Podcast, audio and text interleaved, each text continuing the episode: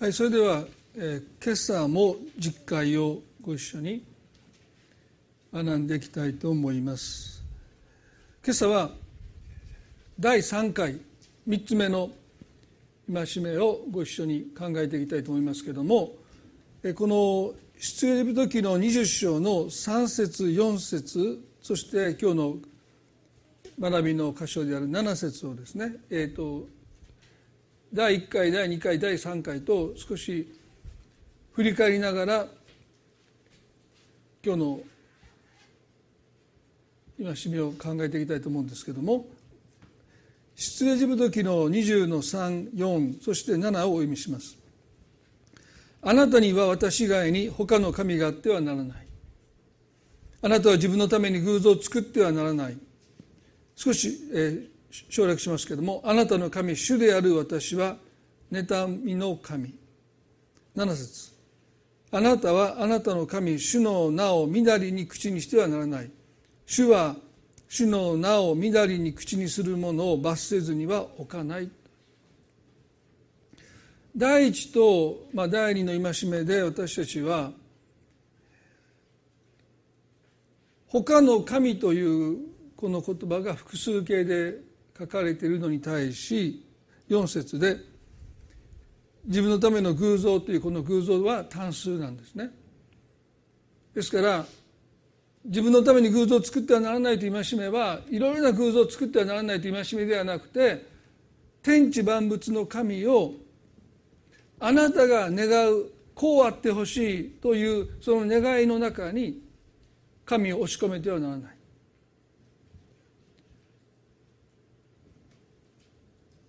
教理は大切ですよね。でもその教理の中にも押し込めすぎてはならない。神様はこういうお方だという理解は大切です。でもこうあるべきだと神様を肩に押し込めてはいけない。神様は聖書を通してしか語らないという教えがあるんですね。でもそれは私にとってはね聖書を通して語ってくださるというのは教理ですよね。でも聖書を通してしか神は語らないというのは行き過ぎだと思います。神様は私たちに直接語ってくださる方ですから。ですからこの第二の戒めというのは神様を肩に入れない。すなわち神様は型破りなんですからもともとがね。ですから神様をもう自由に働いていただくというですね。そのことを私たちが認めていくということが自分のために偶像を作らないということでもあるということをお話をしました。で今日はですねこの第一と第二の戒めは神は私私とご自身のことを一人称で語ってるんですね。でも第三の戒めはあなたの神とご自身のことを三人称で語ってるんです。で仲介書を読みますとあまり多くの仲介書がそのことについて書いていません。でも私これとっても大切だと思うんですね。なぜ第一と第二の戒めでは神様が私と一人称でご自分のことを語るのにこの第三の戒めではあなたの神というふうに三人称で語っている。でこれは私こう思うんですね。この第一と第二の戒めっていうのは神様とこの実会をいただいてその戒めを守る者との間で交わされてるですね。でも第三の戒めはですね私の名をみだりに口にしてはならないというこの戒めはですねもし破られるならば誰が一番損害を被るかというともちろん神様ご自身ですよご自身の名前をみだりに口にされるということを通して、まあ、最大の被害を被るのは神様なんだけどその次に誰がその被害を被るかというとその戒めを破った人よりも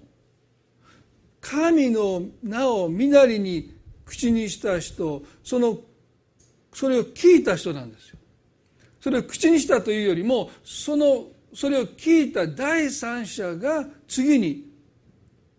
被害を被るんじゃないかと私は思うんですね。ですから神様はこの戒めは私とあなただけの戒めではなくてあなたが私の名をみだりに口にした時その言葉を聞いた第三者が実は大きな損害を損失を被ることになるんだということをですね神様はこのご自身のことを私と語らないで三人称であなたの神とあえて語られたんじゃないかなと思うんです。そのことをちょっと頭の片隅に置いておいていただきたいんですよね。神様と実会を授かったものとの関係性だけじゃなくて第三者の存在がとっても大きいんだろうと思います。イエスの心で祈る主の祈りというですね、まあ、本の中で私はこの皆が聖なるものとなりますようにという祈りについて、まあ、このように解釈しました。新科学聖書第3版では皆が崇められますようにと訳されていましたが新科学2017では皆が聖なるものとされますようにとなりました。崇められますようにと訳されていたギリシャ語のハキヤ像は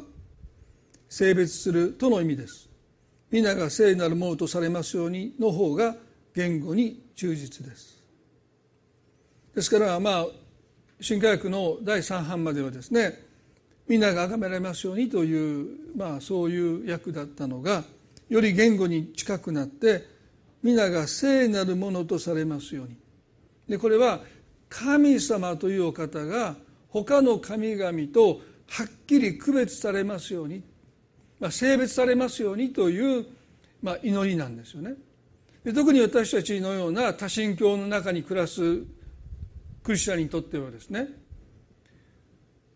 この祈りは切実だと思うんですね。かなり私たちが抱いている神様のイメージと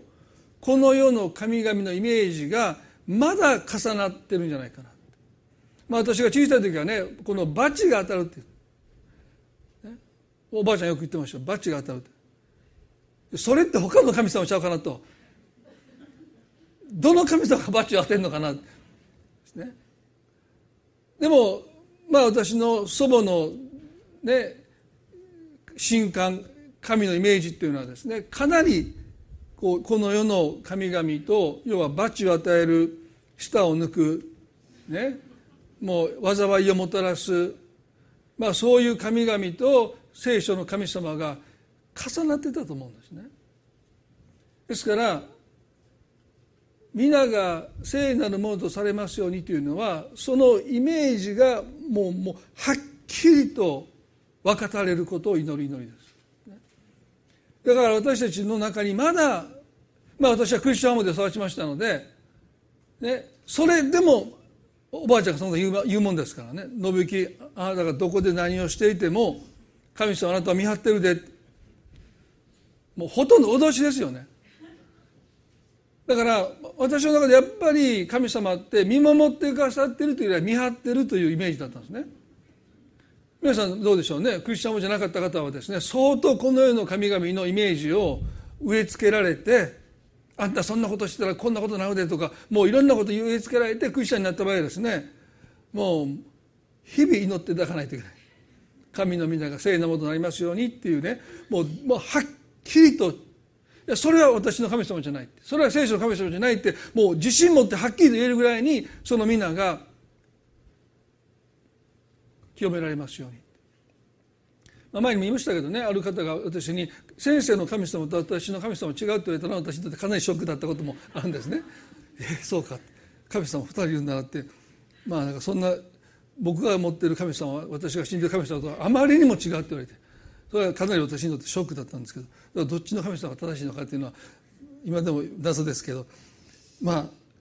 ですからねこの祈りに生きるっていうのは本当に大切だと思いますよね。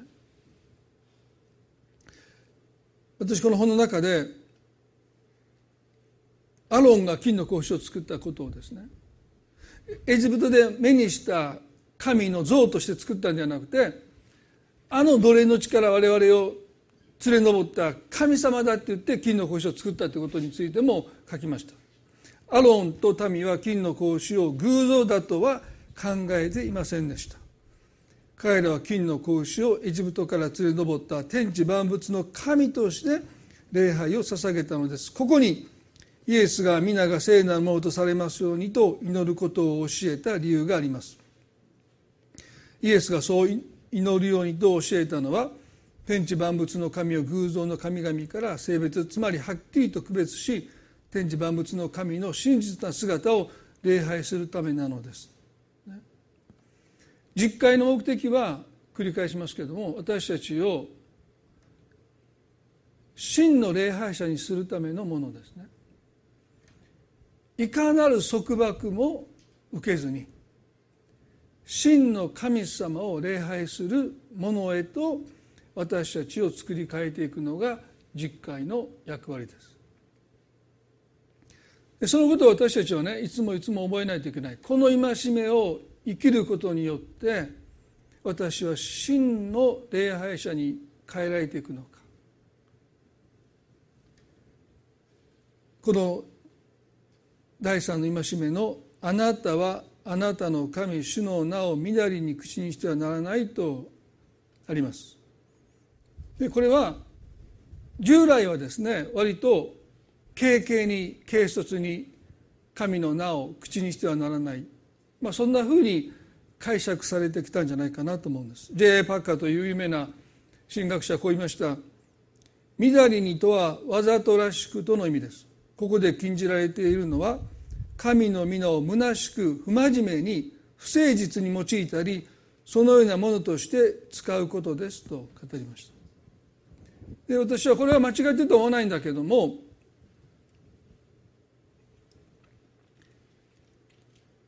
これはあくまでも結果ですよね。目的じゃない。ユダヤ人はこの戒めをこのように考えましたよね。主との意味があるアドナイと神様を呼ぶことでこの戒めを遵守できると思った、ね、神の名をアドナイに置き換えたので神の皆をその名を軽々に口にすることはもちろんないんですね。置き換えてるんですから。でそうこうしてるうちに神様の正しい名前の発音を失ったということも皆さんご存知だと思いますね。ですから今エホバなのかジャホバなのかそれがどういう発音だったのかということは誰ももう知らない。でももし神の皆を緑に口にしてはならないという戒めがそういう意味ならば逆に正しい発音を失ったことは幸いですよね。もう誰も神様の皆を正しく発音できなくなったのでこの第三の戒めは破ろうと思っても破れないいいじゃないかって思うんですけど、まあ、そういう意味じゃないんですよね。私たちが神様を別名で読んだとしても私たちが真の礼拝者になれるわけはないです。ですからこの第三の戒めはそんなことを私たちに教えてるわけじゃない。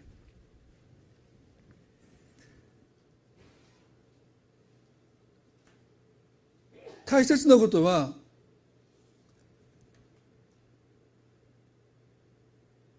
このことの結果としてね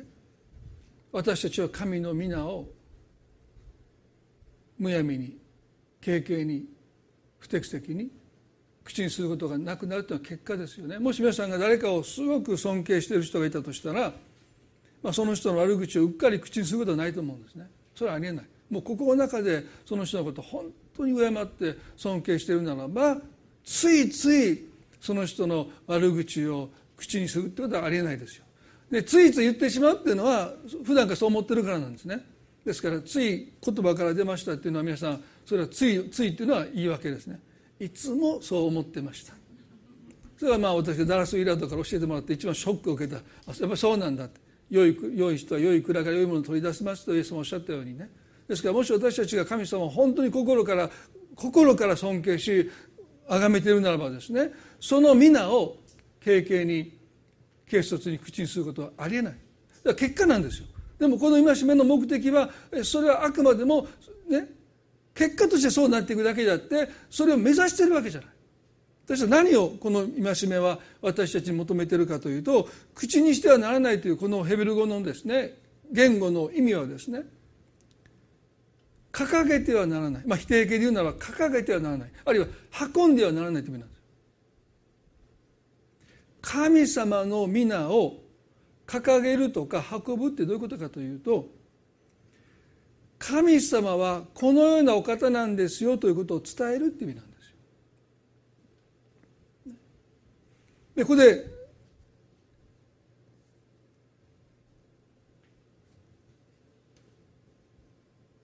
みだりに」という言葉はですねこれはまあ軽率とか、まあ、経験とか不適切とかっていう意味もあるんですけどでもこの戒めが意図しているその意図とこの意味のいくつかの意味を考慮するとですね最もふさわしいのはね空虚なんですね。中身がない中身がスカスカ。見かけ倒し。もう一つの意味は偽りです。ですからこんなふうに私は訳した方がいいんじゃないかと思うんです。あなたの神主を空虚な方真実と異なった方として他者に示してはならない。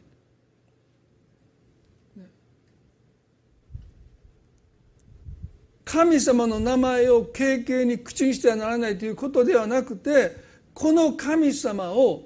信頼に値しない中身のない見かけ倒しな格好だけつけてる、ね、そういう方としてあるいは本当の姿でないお姿を人々に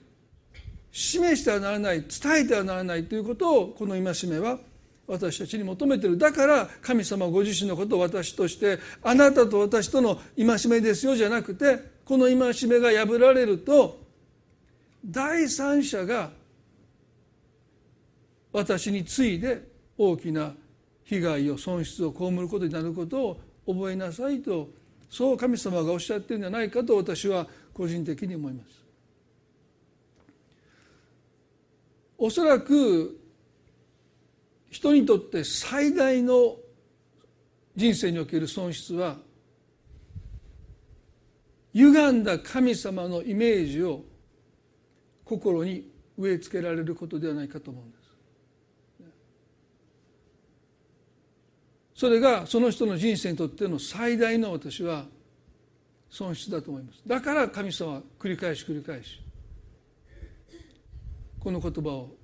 かなり厳しくですね。皆さんこのね戒めの中でこんなに言うんですよ。私は主の皆を乱に口にするものを罰せずに置かないと。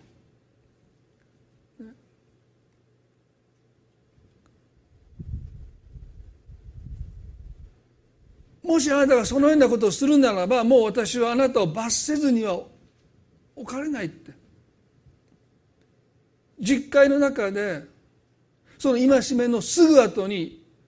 罰するという言葉が出てくるのはねこの第三の戒めだけなんですよ。それほど神様にとってこれはかなりというかとっても重い、ね、戒めなんだろう。もしその人が人生において神様に対して歪んだイメージを持ってしまうならばその人が神様を本当に必要とする時に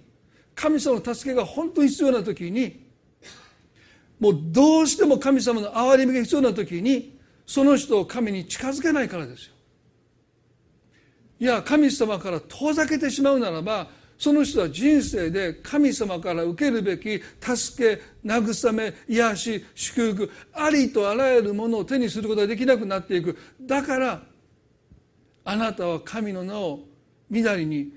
口にしてはならない。もしあなたがそうするならば私はあなたを罰せずには折れないと神様がおっしゃる。んですね。皆さんねモーセの失敗皆さんもご存知だと思いますよね、まあ、そのモーセの失敗を何度も取り上げましたけど今日はこの第三の戒めと関連してそのことを少しご一緒に考えたいと思います。モーセが約束の地に入ることを神様から禁じられたのは道徳的に罪を犯したからでもなく暴力行為に至ったわけでもなく金銭を盗んだわけでもなくて神様の真実の姿を民に示すことをしなかったという罪ですね。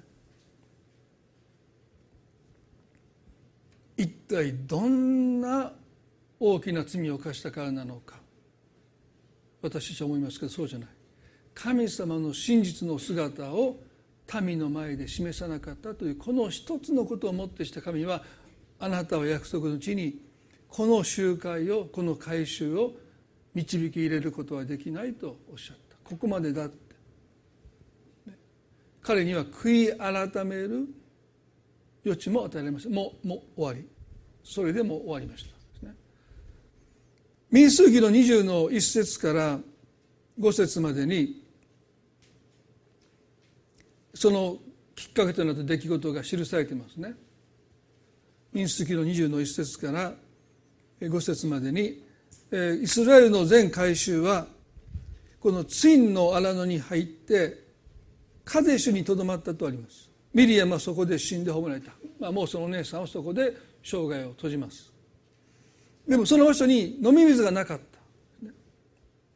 すると彼らは3節で「ああ我々の兄弟たちが主の前で死んだ時我々も死んでいたらよかったのに」と。なぜあなた方は主の集会をこの荒野に引き入れ我々と我々の家畜をここで死なせようとするのかと訴えた。5節で「なぜあなた方は我々をエジプトから連れ上りこのひどい場所に引き入れたのかここにはここは穀物もイチジクもブドウもザクロも育つような場所ではないその上飲み水さえない」と言いました。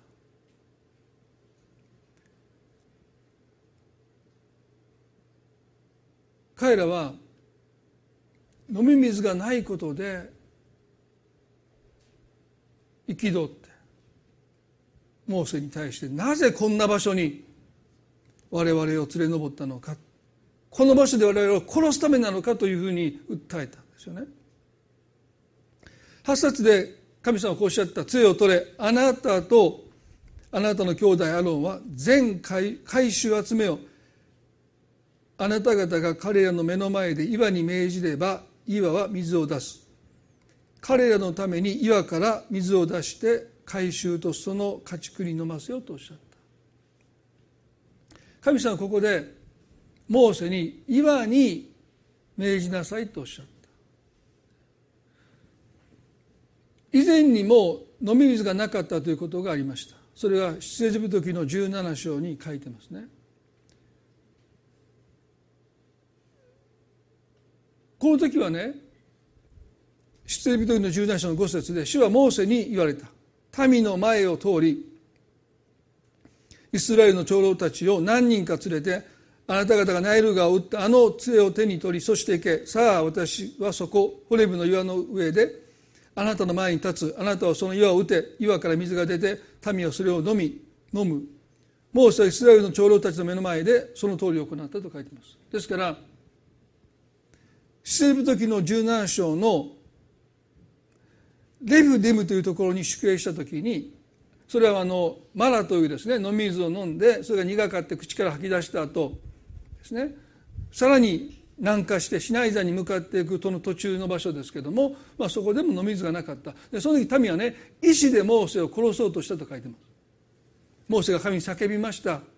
ね、この民が私を石打ちで殺そうとしていますと叫んだ時に、まあ、神様はモーセにですね杖を取ってあのナイルが打った時のあの杖を取って岩を叩けと打ち叩けとそうすれば岩から水が出るだろうとおっしゃったのでモーセはその通りしました。すると岩から水が出て海舟も家畜も水を飲んで満足した。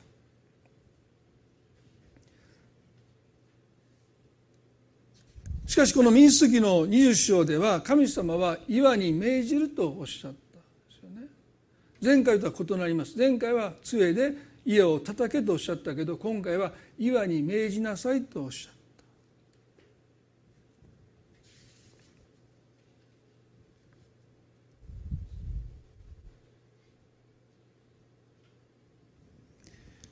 民主主義の20の9でそこでモーセは主が彼に命じられた通りに主の前から杖を取った。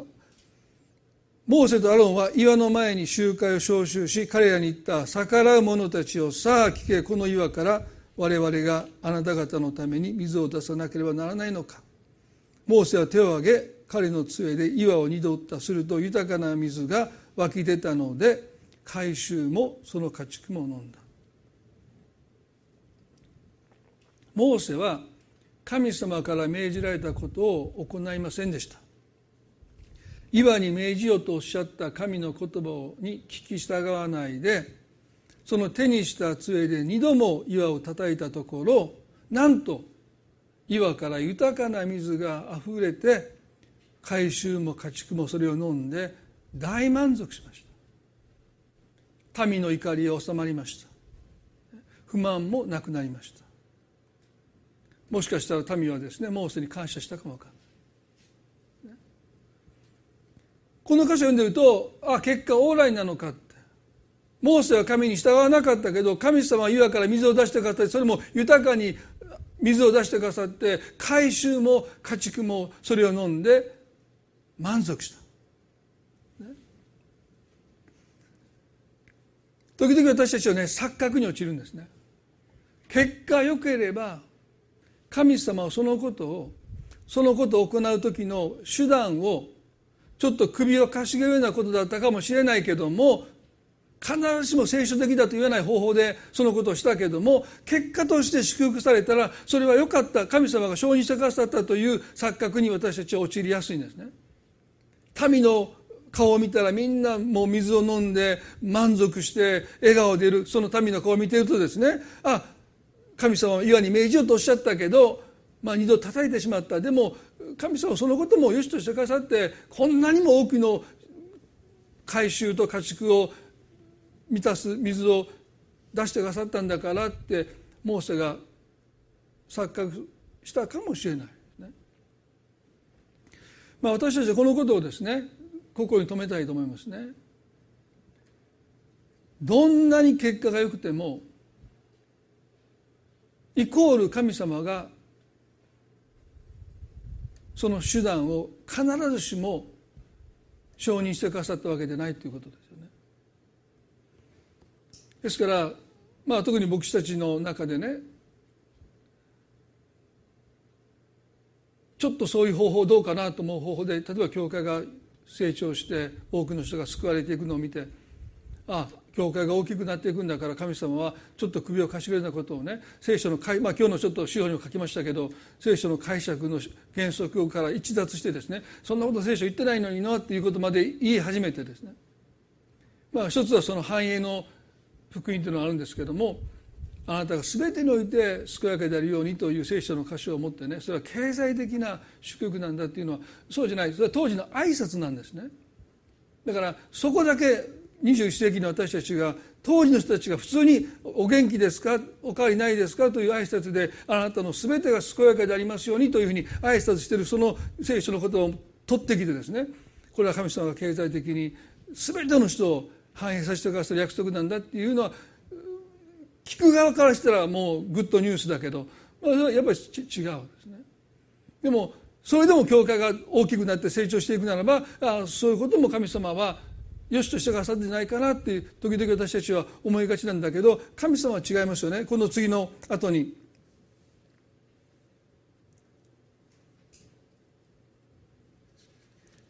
20の11節民数記の20の11節で「しかし主はモーセとアロンに言われた」あなた方は私を信頼せずイスラエルの子らの見ている前で私が聖であることを表さなかった。それゆえあなた方はこの集会を私が彼らに与えた地に導き入れることはできない。とおっしゃった。モーセは手に持った杖で岩を二度叩いただけでアウトなんです。厳しすぎるんじゃないですか。不道徳な罪を犯したわけでもないし民のお金を盗んだわけでもないし暴力を振るったわけでもないし私利私欲を肥やすようなことを彼は一切してないしでも岩を二度打っただけでもうあなたはこの集会を約束の地に導き入れることはできないとおっしゃったどうしてかそれは神様おっしゃるようにあなたは民の前で私を聖なるものとしなかったすなわち私の本当の真実な姿をあなたは歪めてしまったそうおっしゃった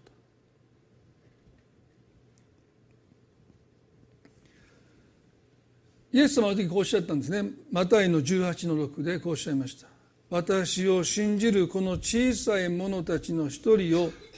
つまずかせる者は大きな石臼を首にかけられて海の深みに沈められる方が良いのです。イエス様の言葉の中で私がねえげつないなと思う御言葉の一つがこれですね。私の信じる私を信じるこの小さい者たちの一人をつまずかせる者は大きな石臼を首にかけられて海の深みに沈められる方が良いのですそんなに一人の人をつまずかせることに神様は石臼を首にかけて海に沈める方が良いとおっしゃるのか。これはですね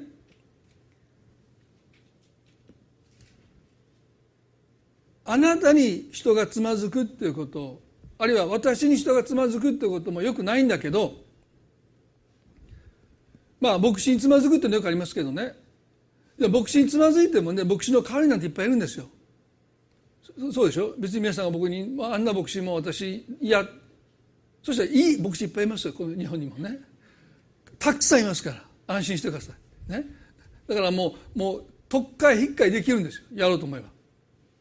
でもね神様につまずいちゃうとどうなるか。替えがないんですよ。もう私あの牧師ねもうあの豊田牧師は許されへん。もうあの人は顔が見たくない、ね、そうつまずいてしまった。申し訳ない。でもそうなってしまうとですねほもうあんな牧師とは比べ物になるぐらい立派な牧師がここにいるって言って、まあ、その牧師にねまたついていけばいいわけですけども。でもね神様につまずいたらねもう変わりないんですよ。神様ってそんなお方だと思わなかったって。そんなに冷たくてそんなに厳しくてそんなに白状でそんなに冷酷なお方だと私は思わなかったって。神様につまずいたらいざとな時に誰に助けを求めればいいんでしょうか。イエス様でおっしゃってるのはあなたにつまずいたじゃない。神様につまずかせるようなことをした人は何です？すなわち神様の本当の姿を著しく歪めてその人の心に植え付けてしまう人は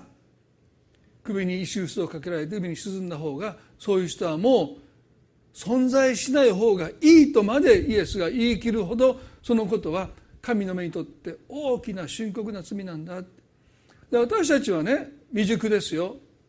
ね、まだまだ成長段階になりますよ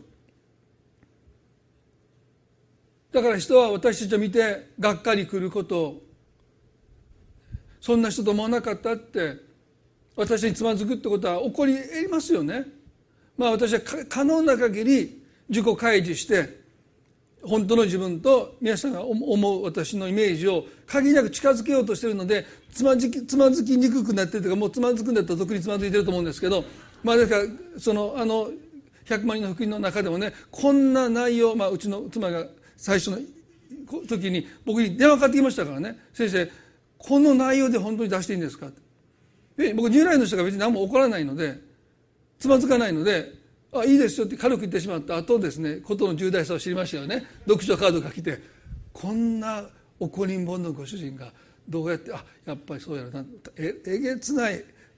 牧師やと思われてる、まあ、それを今払拭しててもなかなかもう払拭できないかも分かりませんけどでもねまあ私たちは可能な限り人をつまずかせないようにクリスチャンとして生きていくべきなんだけど時にはつまずきますよね。でそれは私たちは本当に反省して悔い改めて、ね、もう一度神様の憐れみにすがっていけば神様許してくださるんだけど人の心に神様の真実の姿を歪めて植え付けていくということとは全く別なんだ。人があなたにつまずくことはあなたの弱さかもしれない、ね、でも人の心に歪んだ神の姿を植え付けるということはね全く別問題ですよ。でそのことは私たちは厳粛に受け止めたい。モーセはねどうやって神様の姿を歪めたのか。まず一つに彼はこう言いました。民数記の20の10でね逆らう者たちをさあ聞け。この岩から我々があなた方のために水を出さなければならないのかと言ったんですよ。荒野で生きていく人たちに向かって飲み水は命の次に大切です。ね、だら彼らが逆らうものだったとしても飲み水は与えないといけないんですよ。でしょ？彼らが逆らったからといってもうお前たちには飲み水を与えないって言ってことはね死刑宣告なんですよ荒野では。でモーセは神様を代弁しているものとして神様がそうおっしゃっているかのようにこの言葉を語っているでもそれは神様のお心とは全く相入れないですよ。神様はこうおっしゃるんです。逆らう者たちを聞け。渇きを癒しなさい。必要なだけ水を飲みなさい。そして自分の罪と向き合って悔い改めるならば悔い改めなさいとおっしゃるはずですよね。逆らう者たちよこの岩から我々があなた方のために水を出さなければならないのかというこの言葉は神様の口からは絶対に発せられない言葉ですよ。あの主の祈りの中でもねあと WTP の中でも少し言ったのは日ごとの糧をくださいというあの祈りが許しの前に来ていることの意味は神様はねこれしなかったらご飯あげないよという神様じゃないまずご飯をちゃんと食べてからお腹いっぱいになってからですね自分の罪を反省しなさいって言うんだけどまあ時々私たちはねちゃんと謝らないとご飯お預けよっていうのはこれ虐待なんですね。食べ物を与えるっていうのはもうこれはもうその子が悪い子だろうがいい子だろうが関係ないんですよ。だからいい子じゃないと食べ物を与えないとこう虐待でしょうあるのでいい子にしてないと水を与えないとこう虐待なんですよ。で神様はそのこと絶対なさらない。あなたがたとえどんなに逆らっても神様は良い人にも悪い人にも太陽を伸ばしてくださるんですよ。ヨナのつまずきはねなんでアッシリアのあのニネベのあんな奴らの上にも神様は憐れみをかけるのかって言って怒ってるわけでしょ？だから逆らおうが従おうがね飲み水を与えるのは神の責任なんですよ。それを取り上げてねあなたたちがちゃんとしなければ飲み水を与えない食べ物を与えないっていうのはこれはね虐待です。神様絶対そのことしない、ね、でもモーセはこういうんですよ。逆らう者たちよ。なぜ我々が水を出さなければならないのか。その言葉を聞いた時に民はね神の言葉として聞いてるんですよ。ああ神様って私たちのことをそんなふうに扱ってるんだちゃんとやってなかったら飲み水すら私たちはいただけないんだこう脅しですよ。絶対に神様はその脅しはない。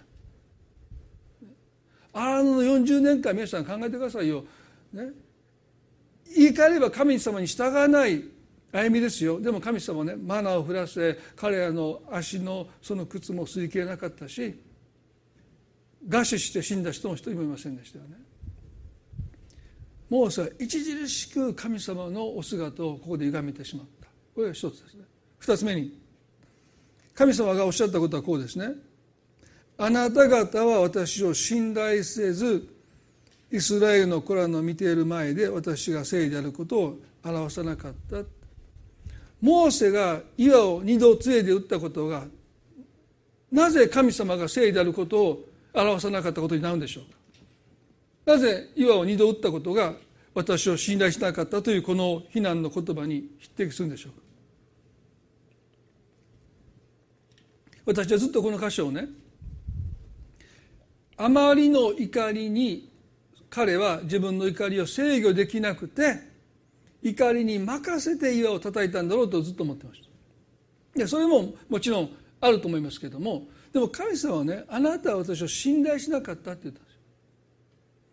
あなたは感情をコントロールしないで怒りに任せて岩を打ち叩いたっていうことを責めてるわけじゃなくてあなたは私を信頼しなかったって。モーセが岩を二度打つことがなぜ神様を信頼しなかったことになるのか。あの出エジプト記の17章で神様は杖を持って岩を打つようにとおっしゃった、ね、そしてモーセが岩を打った時に岩から水が出ました。この時モーセはね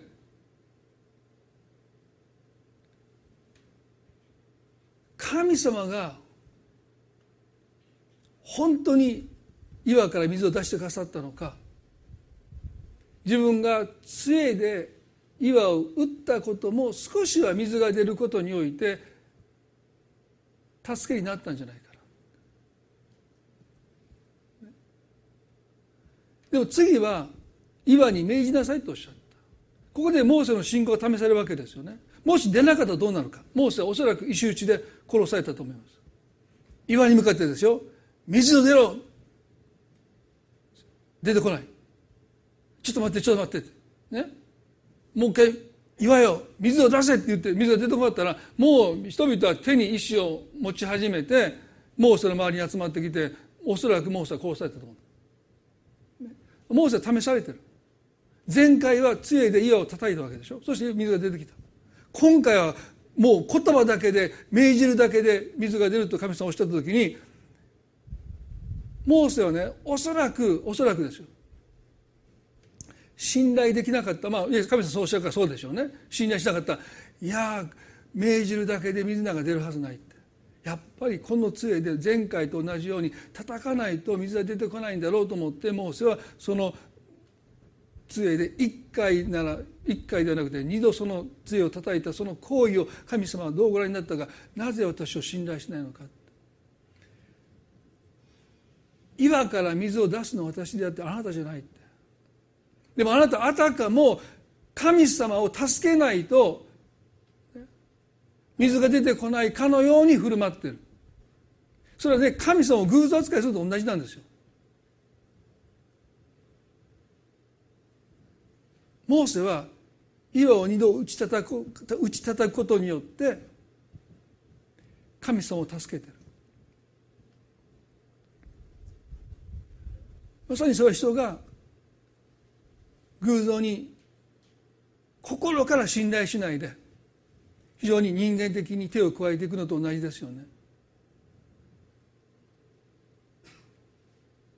神がその光景を見た時に神様お一人では何もできない私たちが手を貸さないとそんなふうに人々の心に神様のお姿が映ったんだろうと思うんですね。100%信頼なんかできないから私たちはやっぱり自分のことは自分でやらないと空虚な方中身のない方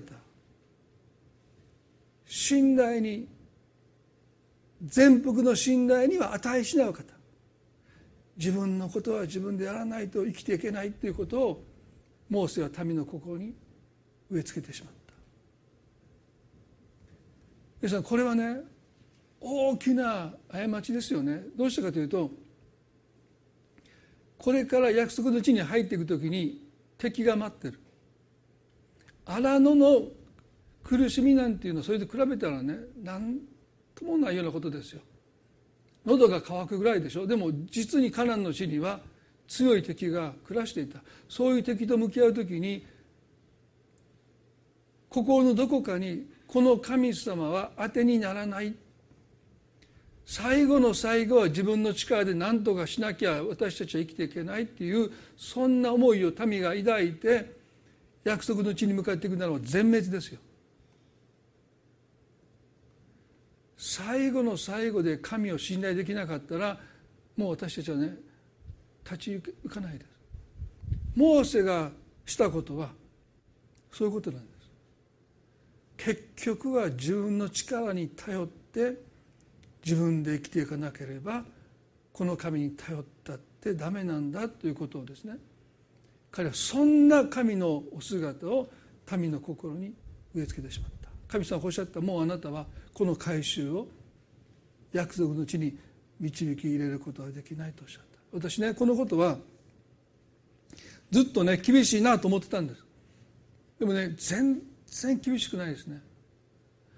神様モーセを拒んだわけじゃないんですよ。モーセ愛された。でもリーダーとしてはもうあなたはここで終わりだって。モーセはねその言葉を聞いた時に慰めを受けたと思うんです。自分のした失敗は取り返しがつかないでしょ。でも神様がモーセを特別扱いしないでモーセを正しく裁かれたことによって聖書の中ではねこう書いてます。20の13でこれがメリバの水であるイスラエルの子らが主と争った場所であり主はご自分が聖であることを彼らのうちに示されたのであると書いてます。モーセが歪めてしまった神様のお姿を神様がモーセを厳しく扱うことによってあなたが描いた姿は間違っているということを神様ははっきりと示すことによってもう一度ご自身が聖であることを示されたご自身の真実の姿をそこで回復してくださったんですだからモーセにとってはリーダーの職を辞することでもし神様がそのことをしてくださるならば彼は喜んでリーダーの職を辞したと思いますよ。私も自分でそう思います。もし私が何かそういうことをしてしまってもし神様が私を愛してくださるけどもうあなたは牧師としてこの民を導けない。でもそのことであなたが歪めた神のイメージを自分のご自身のイメージを私が回復するとおっしゃってくださるならば私は喜んで牧師辞めると思いますね。もうだってそういうここだと思いますよ。あんなことをしてしまった歪めてしまった神様のお姿をリーダーとして退くことで神様がもう一度回復してくださるならばもうそれ喜んでリーダーとしての職を辞したと思いますね。実にこの後のモーセの生き方を見ていると彼の言葉の中に不満も不平もつぶやきもありません。ですね。皆さんなぜモーセは神のお姿を歪めてしまったのか。それは彼自身の心の中で神様のお姿が歪んでしまったからですよね。私たちはね神につまずくんですよ。もうこれは不可避です、ね、大切なことはつまずいたことを正直に神に申し上げるということなんですあなたにはがっかりしました神様あなたには私はもうもう心底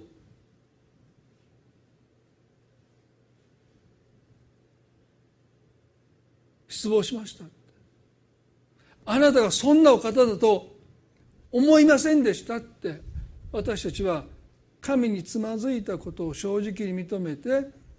神様に申し上げていくということをしなければならない。なぜかというと神様はその歪んだイメージを元に戻すことのできる唯一の方だからですね。私たちの心の中で私たちはどれほど神につまずこうとも神は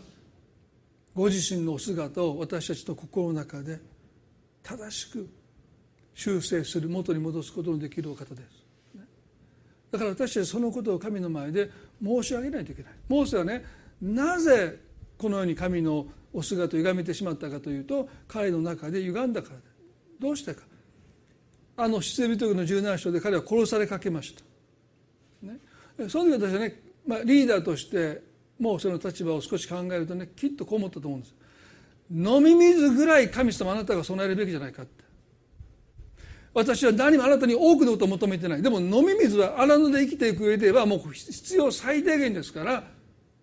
あなたの責任として飲み水ぐらいはちゃんと備えてくださいよという思いがモーセの中にあったと思うんですね。で私も同じ立場だと絶対思いますよ。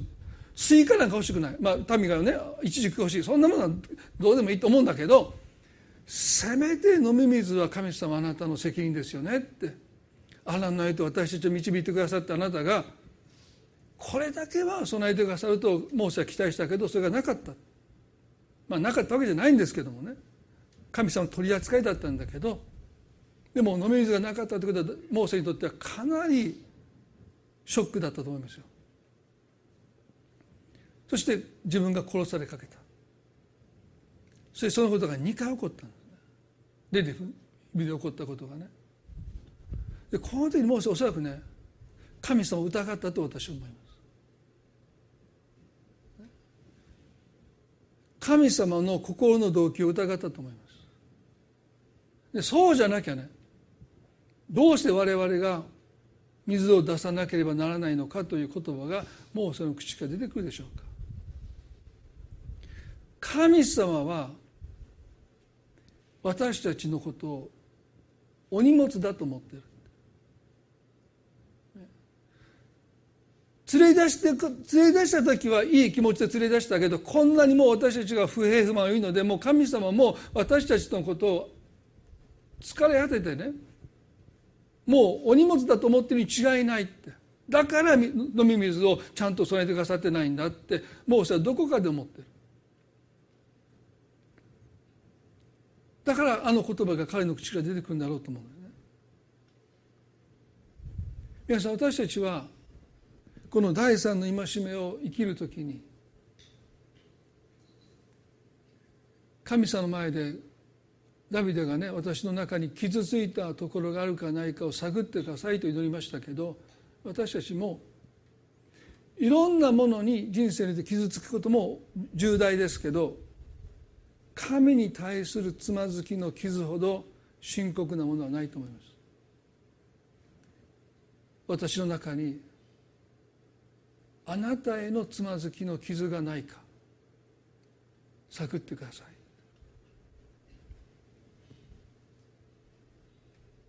神様は私たちの心を探ってくださってそして私たちの中にある歪んだ神様のお姿を神様は回復してくださってそのつまずきの傷を癒してくださって私たちがこの神様を歪めて他者に伝えることがないようにいや本当のお姿を伝えるものに私たちをしてくださるんじゃないかな。ですから今日祈りたいと思いますね。どうぞ皆さん目を閉じていただいて。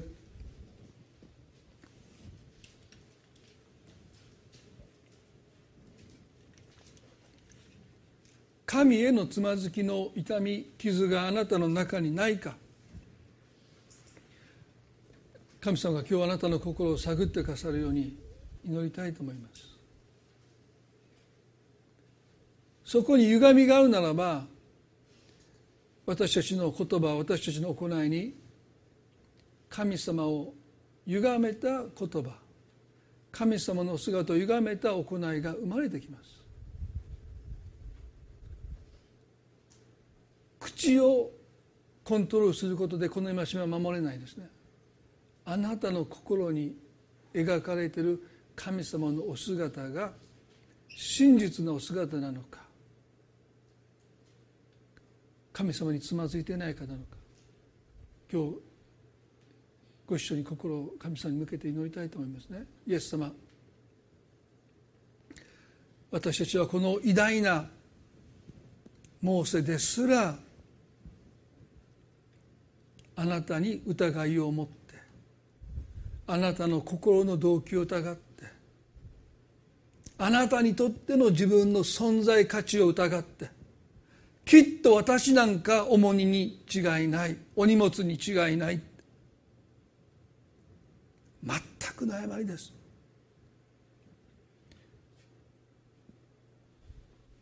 私たちは神様につまずいていないでしょうか。その痛みをまだ抱えたまま歩んでいないでしょう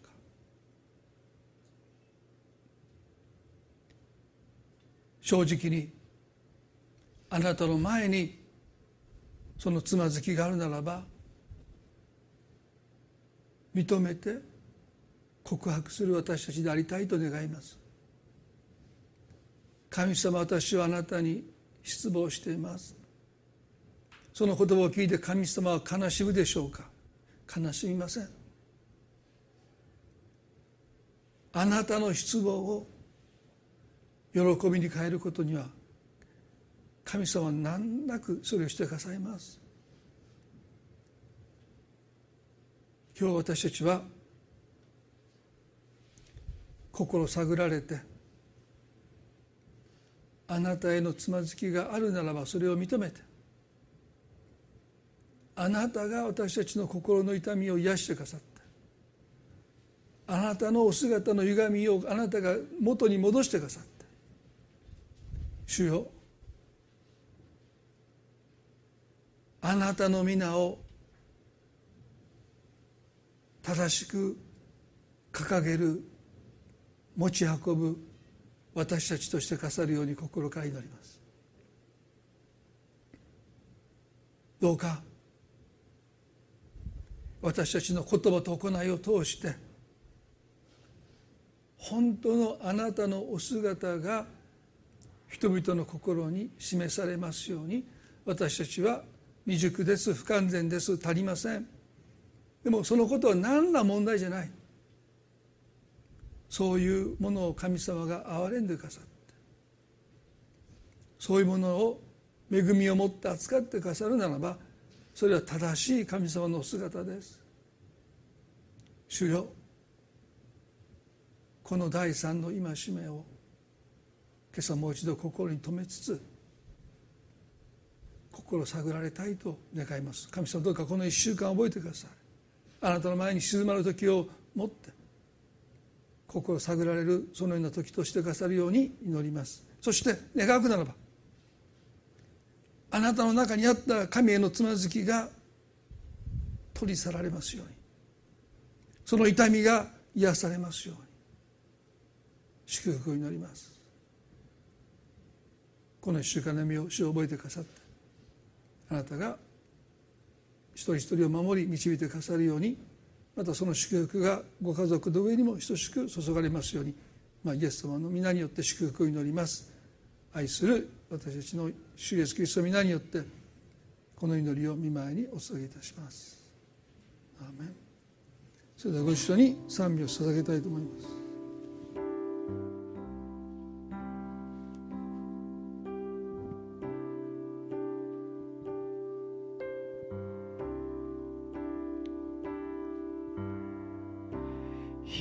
膝をかがめて捧げ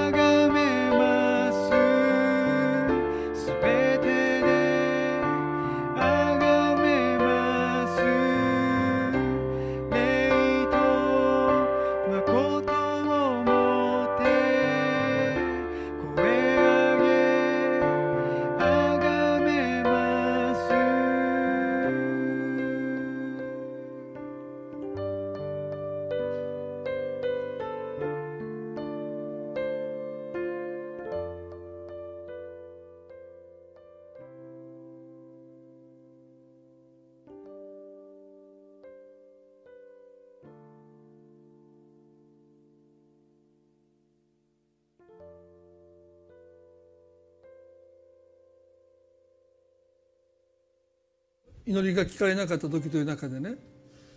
祈りに対する不信感が私の中にまだある、えー、その祈りが聞かれなかったと思う時に心がまだうずくのを感じますと書きました。それはおそらく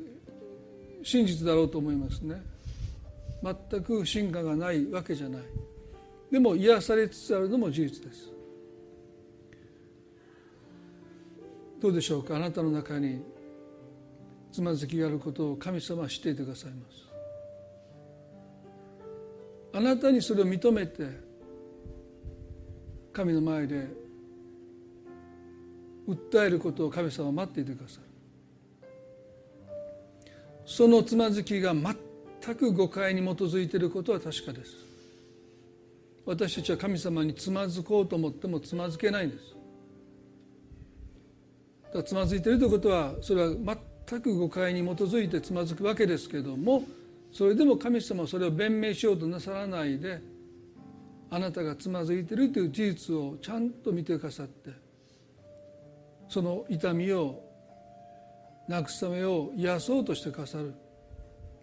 それは全く誤解だってそんなことは絶対おっしゃらない。あなたがつまずいたという事実を神様は受け入れてくださいます。そして癒してくださる方。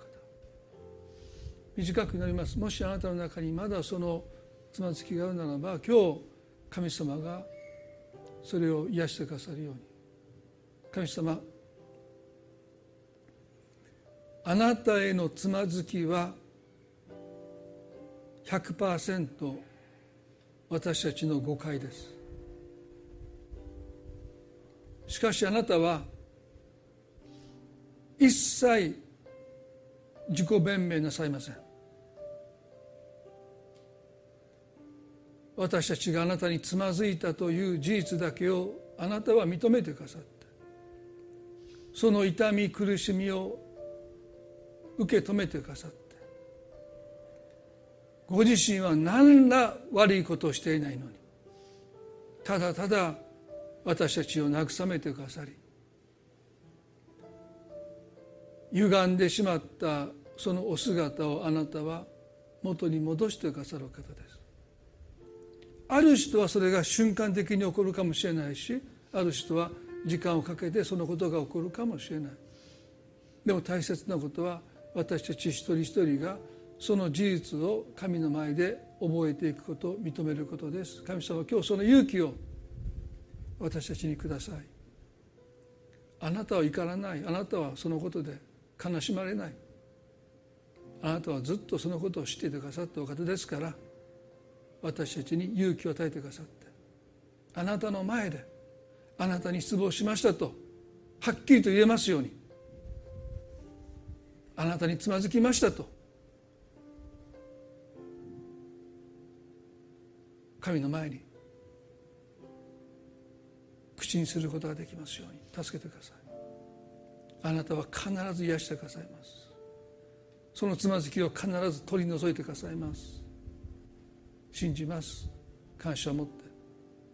愛する主イエスキリストの皆によって祈ります。アーメン。